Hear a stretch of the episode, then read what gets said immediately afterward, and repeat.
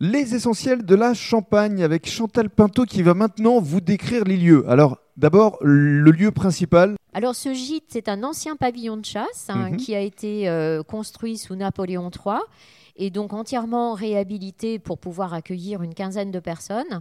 Il y a trois unités, trois chambres, donc deux suites euh, de deux chambres plus une chambre familiale. Mhm. Et euh, ce gîte fait environ 270 mètres carrés. Il a été en- essentiellement conçu en écomatériaux, argile, bois de chêne. Euh, ce sont les matériaux qu'on qu'on retrouve naturellement ici au lac du Der. Alors lorsque j'évoquais euh, lors du premier podcast des hébergements insolites, il y a également ici à quelques mètres une roulotte. Alors, la roulotte gitane, hein, Oui. qui est une euh, roulotte euh, bohème entièrement construite en bois, et euh, la cabane au secret, qui est une cabane perchée dans les arbres et qui est construite en mélèze. Il y a même un sauna. Et un sauna insolite, un gros tonneau, Un un, gros- gros foudre, mais qui pourrait être plein de champagne.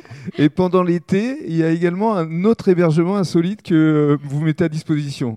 Alors là, c'est une autre expérience que nous proposons, euh, une expérience saharienne, donc une tente mort qui vient euh, de Mauritanie, qui a été achetée dans le désert du Sahara des nomades et que nous avons rapportée ici, qui est dotée de vrais lits et ouverte essentiellement du 1er mai au 30 septembre. C'est une tente de 20 mètres carrés avec toilettes sèches et douche solaire.